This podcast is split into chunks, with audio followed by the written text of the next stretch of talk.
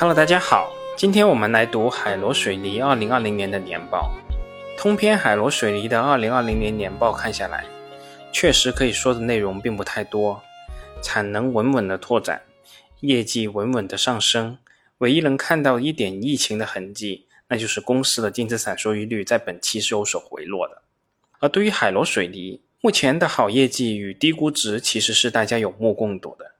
那么投资者到底担心些什么呢？我想，最大的可能还是担心海螺水泥目前处于周期的顶峰，公司可能随时步入下行的周期，所以所谓的低估值并不真实。那我又是怎么看待这个问题的呢？由于这个问题还是比较重要的，所以我决定在说2020年年报之前，先说说我自己对这个问题的看法。而我的回答也很简单，我们去看海螺水泥的历史。我收集了从二零零八年至今的水泥价格波动情况。我所使用的水泥价格数据是标号为四十二点五的国产散装普通水泥的价格。进行简单的平均处理以后，得出从二零零八年至今水泥价格的年波动情况。在这里，我还要额外说一句，我这个水泥价格数据取自于深圳建设工程造价网，也就是说，来自于华南市场实用端的数据。相关的数据与出厂数据之间可能会存在几个月的时间差，在具体价格方面可能也会存在地域的差异，但是用来观察水泥的价格走势还是没有太大的问题的。我们可以看到，在二零零八年至今的十三年时间里，水泥的价格大致在四百五十元一吨至五百五十元一吨的价格区间内波动，在二零一六年突破区间的下限，全年的平均售价仅三百八十一点六七元每吨。而在刚过去的二零二零年，则属于价格的高位，全年的售价达到五百八十二点六七元每吨。同时，我也把二零零八年至今海螺水泥各年度每股收益情况也放到这幅图之中，我们可以大致总结出以下几点结论：第一，公司的业绩与水泥价格确实是存在高度的相关性的，业绩的波动趋势与水泥的价格总体趋势一致。第二，目前的确处于水泥价格的高位，也可以大致推断出，目前海螺水泥确实处于业绩周期的高峰。第三，海螺的业绩虽然与水泥价格相关，但并不是完全同步的。当水泥价格回落时，海螺水泥的业绩回落幅度要明显缓于水泥价格的回落幅度；而当水泥价格回升时，海螺水泥的业绩反弹幅度要明显大于水泥价格的回升。第四，即使是在水泥价格下跌幅度最为惨烈的2015年至2016年的周期内，海螺的业绩基本也维持稳定。刚才说到了这几点，是我们基于历史视角观察海螺水泥的表现，但我们也清楚，历史是不会简单的重演的。我们还需要判断海螺在后续能否维持如此优秀的表现。对于算命的事，我是从来不干的，但起码基于目前的竞争态势。企业资源禀赋以及行业环境，我们还是可以做出一个初步的判断。海螺历史上这种表现是可以维持的，甚至有机会取得更好的成绩也未可知。刚才我们提到的水泥价格与海螺水泥业绩的对比图，大家可以自己看一下“都说不易”公众号后附的图片。好了，关于这个问题，我们就先说这么多。我们还是回到海螺水泥的二零二零年年报。海螺水泥在二零二零年度实现营业收入一千七百六十二亿，相较于二零一九年度的一千五百七十亿，增长幅度约为百分之十二点二三。当然了，自从海螺水泥把没什么毛利的贸易业务放进来以后，光看公司的收入指标意义就不大了。如果我们只看海螺的核心业务，也就是自产产品的销售情况，公司在二零二零年的收入还是略有下降的。从二零一九年的一千零九十七点六六亿下跌至二零二零年的一千零六十八点八五亿，下跌幅度为百分之二点六二。这个收入数据可就没那么好看了，但还是要比掩耳盗铃要好得多。对于海螺水泥那数百亿的贸易业务，我对此吐槽已经不止一次了，这次我也不想再多说。只能希望海螺水泥的管理层做这样一项业务，纯粹就是为了挤进那些什么五百强名单，没有去涉及那些高风险的或者说类金融的贸易业务。这一点对我而言是投资海螺水泥最大的不确定性和风险点，而不是所谓的什么周期回归。海螺水泥2020年度实现归属于上市公司股东的净利润为351.3亿，相较于2019年度的335.93亿，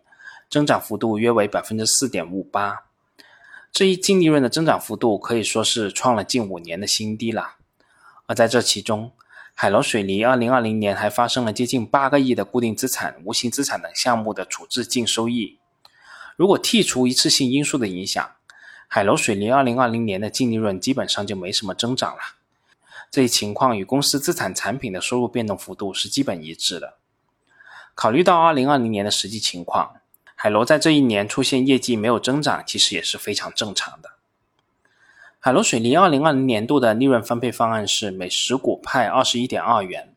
分配的现金达到112.35亿，分配的比例达到年度净利润的31.98%。海螺的分红还是比较稳定，而且具有延续性的。海螺水泥2020年度经营活动产生的现金流量净额是348亿，与公司当期的净利润水平基本相当，但相较于往年，公司的净利润现金比例是有所降低的。公司2020年度的净资产收益率是23.62%，较2019年下降了3.41个百分点。如果从长周期的角度来看，海螺水泥的净资产收益率自2018年达到本轮周期的顶峰百分之二十九点六六以后，连续两年出现了净资产收益率的回落。海螺的上一次出现接近百分之三十的净资产收益率的高峰，要往前看到了2011年。在2011年以后，海螺的净资产收益率就步入了下行的通道，在2015年和2016年达到最低，海螺的净资产收益率仅有百分之十一左右的水平。可以说是目前水平腰斩在打折了，所以对于海螺的这次景气周期能维持多长时间，我是不太敢说的。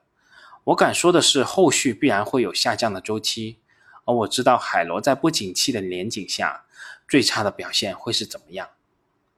海螺水泥二零二零年末的总资产为两千零三十二亿，净资产为一千七百三十七亿，资产负债率为百分之十六点三。较2019年末下降了四个百分点。公司总体的财务杠杆比例是极低的，在如此低的财务杠杆下取得百分之二十以上的净资产收益率，也从侧面说明了海螺这门生意还是相当不错的。公司2020年末的商誉余额为5.76亿，占净资产的比例不到百分之一，也是一种特别健康的状态。那除了我们刚才说到的一些财务表现以外，年报中还有两个点。我也想与大家说一说，第一个点是关于海螺水泥新项目的建设和并购情况的。二零二零年度，西藏巴树海螺水泥有限责任公司一条熟料生产线及两台水泥模建成投产，并购芜湖南方水泥，增加了三条熟料生产线及三台水泥模，收购海南插河水泥厂资产，注册成立海南昌江海螺水泥有限公司。增加两条熟料生产线及两台水泥模。海外发展方面，缅甸海螺曼德勒水泥有限公司一条熟料生产线及两台水泥模建成投产。通过加强海外布局和加大市场拓展力度，以投产项目整体运营质量持续改善。东南亚、中亚等地区在建及拟建设项目在有序推进之中。在二零二零年内。海螺水泥共新增熟料产能九百万吨，水泥产能一千零四十五万吨，物料产能三百万吨，商品混凝土产能一百二十万立方米。截至二零二零年末，海螺共有熟料产能二点六二亿吨，水泥产能三点六九亿吨，物料产能五千八百三十万吨，商品混凝土四百二十万立方米。那第二个点是关于碳达峰和碳中和的。水泥等建材行业作为第一批纳入碳交易的行业之一，预计未来水泥行业将在碳交易制度引导下，预计未来水泥行业将在碳交易制度引导下持续降低生产所产生的碳排放。那海螺的低碳技术储备位于行业的前列，二零一八年就投产了全球第一条碳捕捉示范生产线，二零二零年投产国内首条生物质替代燃料系统生产线。二零二零年，公司平均吨熟料二氧化碳排放量为零点八四吨，为国内水泥企业吨排放量最低的企业之一。而在公司2020年报中也提及，继续加大多种低碳技术的研发投入。在碳交易的背景下，低碳技术的领先将会使得海螺这种行业龙头取得更多额外的竞争优势。好了，关于海螺水泥二零二零年的年报，我就给大家讲这么多，我们下次再见吧。